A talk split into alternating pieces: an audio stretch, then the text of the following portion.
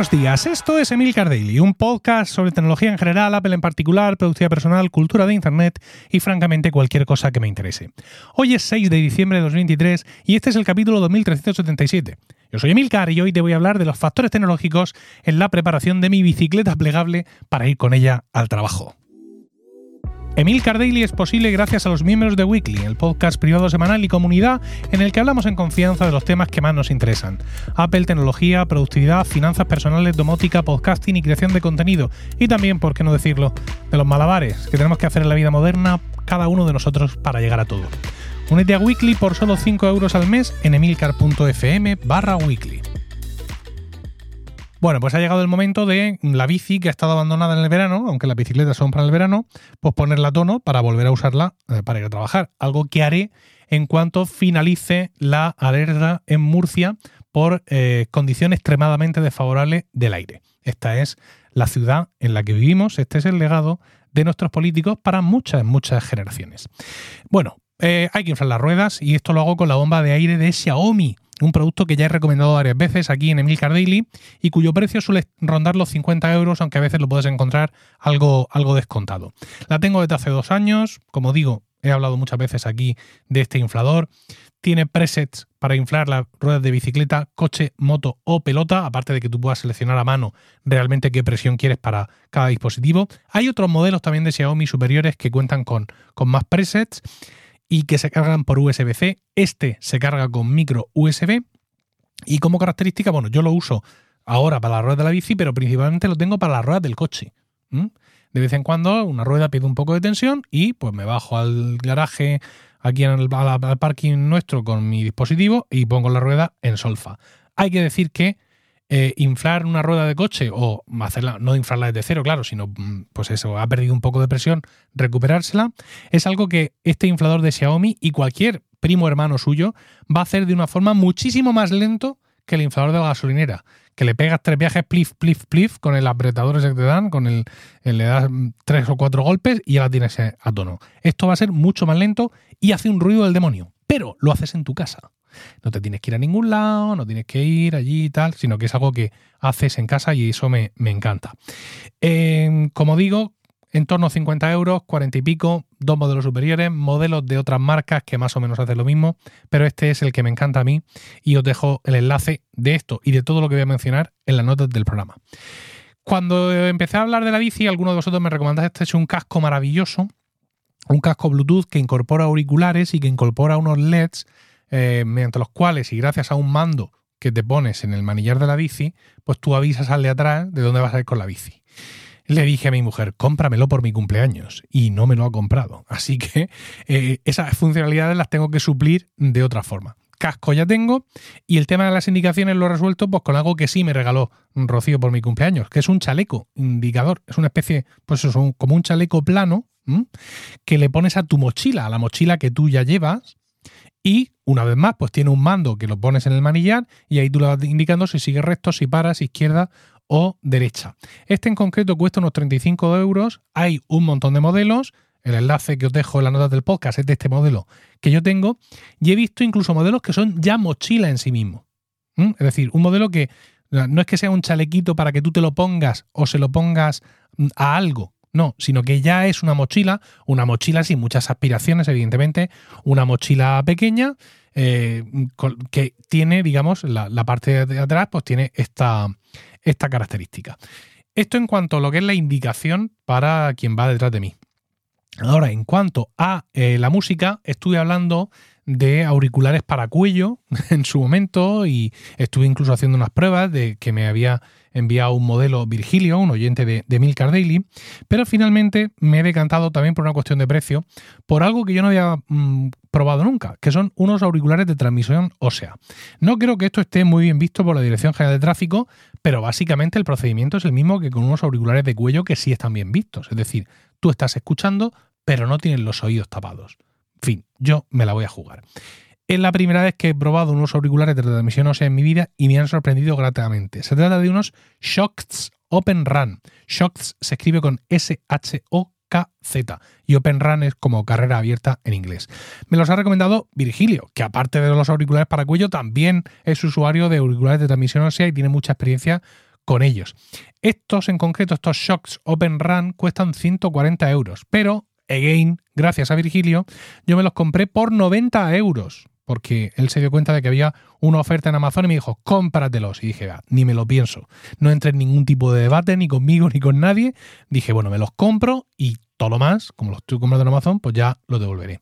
Había varios colores. Yo me los he comprado grises para que intentar, seguramente vanamente, que queden algo más disimulados entre la parte de abajo del casco, que es negra, mi, mi propio pelo, que, es gris cada vez más. Pero bueno, mm, he hecho pruebas, me los he puesto, me he puesto el casco. No es que no se vean, quedan ciertamente disimulados y bueno, yo pienso que la cosa puede pasar.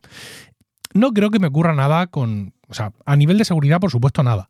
Y a nivel de sanciones tampoco nada, porque hay un, un, estilismo que es muy habitual en las calles de Murcia, que es ver a, pues a un joven o una joven que va en su patinete no corta el mar si no vuela, y que lleva puestos unos auriculares tipo Beats. O sea, ni más ni menos. No, no es que lleva unos pequeñitos que no, unos tipo Beats.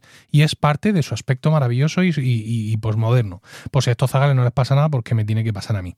Una de las cosas que me ha llamado la atención de los auriculares de transmisión sea es que son increíblemente pequeños y livianos. Yo no me había hecho ninguna presunción al respecto, pero sí me ha sorprendido lo aparentemente frágiles que, son. Y la verdad es que estoy muy contento. Los he estado usando también por casa, mientras friego y hago las cosas, y el resultado es mucho mejor en cuanto a compatibilidad con la vida familiar, ¿no? Para mí es incluso más cómodo que llevar los AirPods Pro en modo transparencia.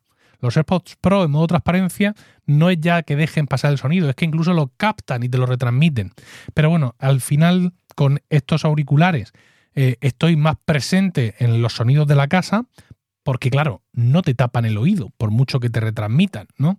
Y siempre es mejor no tener cosas dentro del oído si no es necesario. Ojo que no me estoy bajando del carro de los AirPods Pro, me siguen pareciendo un dispositivo genial y fundamental en mi vida porque cuando quiero cancelación de ruido la quiero, pero ya me he dado cuenta que para estar por aquí por casa, digamos, y compatibilizar lo que yo estoy haciendo con lo que escucho y con lo que me dice la familia, para mí, para mí son mejores estos eh, auriculares de transmisión o sea, Una vez más, eh, al igual que cuando hablé de los auriculares para cuello, creo que aquí la risa va por barrios, no por barrios, sino por etiquetas de precio. Estos cuestan 140 pavos, que no es poco. Yo me los he comprado por 90 y entiendo que si hurgas en Amazon habrá auriculares de transmisión o sea por 35 o por 40 que no van a sonar tan bien como estos, ni van a tener una batería tan durable, ni van a ser tan funcionales. Pero bueno, en fin, así son, son, son las cosas. Y eh, la cosa no acaba ahí, sino que además me he comprado una nueva mochila. Es decir, he querido eh, sustituir la mochila que yo tenía de minimalism por otra. Una, una mochila plana que viene a ser básicamente como una funda de portátil muy grande colgada, colgada a la espalda, que le di a Pedro Sánchez, a mi querido amigo Pedro Sánchez este verano, cuando nos pudimos encontrar gracias a mi viaje a, a Bilbao. En esta mochila pues me cabe el portátil y pocas cosas más. Realmente tiene varios bolsillos de forma muy estética. Una vez más, os dejo el enlace en las notas del podcast por si le queréis echar un vistazo. La marca es. Eh, espérate, porque no me lo he apuntado en el guion, pero lo tengo aquí. La marca es Zinz, Z-I-N-Z. Y eh, una de las cosas interesantes y que en su momento no me contó Pedro es que tiene fuelle. O sea, tiene un fuelle de tal forma que si una de las cremalleras tú le das una vuelta de 360 grados y esta mochila se convierte en una mochila de 30 litros convencional, que es algo que a priori mm, no voy a necesitar, aunque ayer mismo lo necesité. ayer me fui al trabajo, estrené la mochila, primera vez que me la llevo, y pues de forma inesperada tuve que hacer unas compras, una, con pan y tres o cuatro cosas más en el mercado.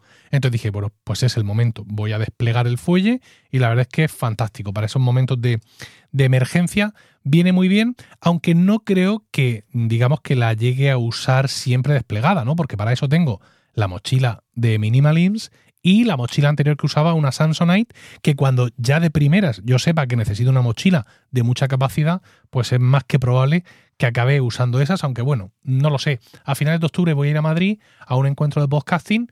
Por lo mismo hago la fricada de coger mi equipaje previsto y meterlo en las tres mochilas a ver en cuál de las tres mochilas cabe mejor. Y seguramente el resultado me sorprenderá, pero bueno, ya, ya me dejaré sorprender en ese, en ese momento.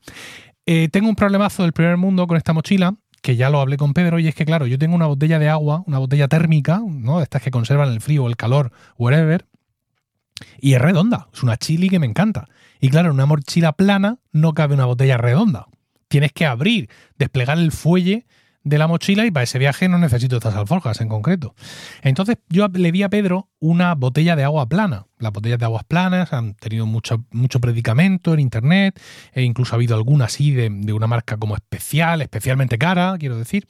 Y claro, cuando vi la botella de Pedro me quedé un poco decepcionado porque era una botella de plástico. Mm, sin PVC, sin FVP y sin lo que tú quieras, pero no de plástico. Le dije, claro, pero es que yo, o sea, esto no te mantiene el frío del agua. Y claro, Pedro no entendía lo que le estaba diciendo. dice, no, yo, pues, yo me la llevo al trabajo y, y, ya está, ¿no? Digo, ¿y cómo la llenas de agua? Y me dice el tío, pues en el grifo. Claro, es que Pedro vive en Bilbao. en, bueno, vive, vive en, en, Galdacao, trabaja en Hermoa, Vizcaya, lo que viene siendo. Y en Vizcaya, pues tú puedes llenar el agua del grifo. Y es un agua perfectamente bebible y además sale súper fresca. Con lo cual, claro, Pedro en mitad de julio puede salir de su casa con la botella vacía y llenarla del trabajo sin ningún problema.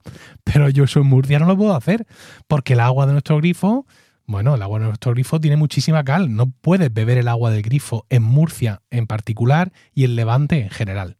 Con lo cual yo me tengo que llevar el agua mineral fría desde mi casa insisto, problemazo del primer mundo, pero que, bueno, pues le tendría que dar alguna solución.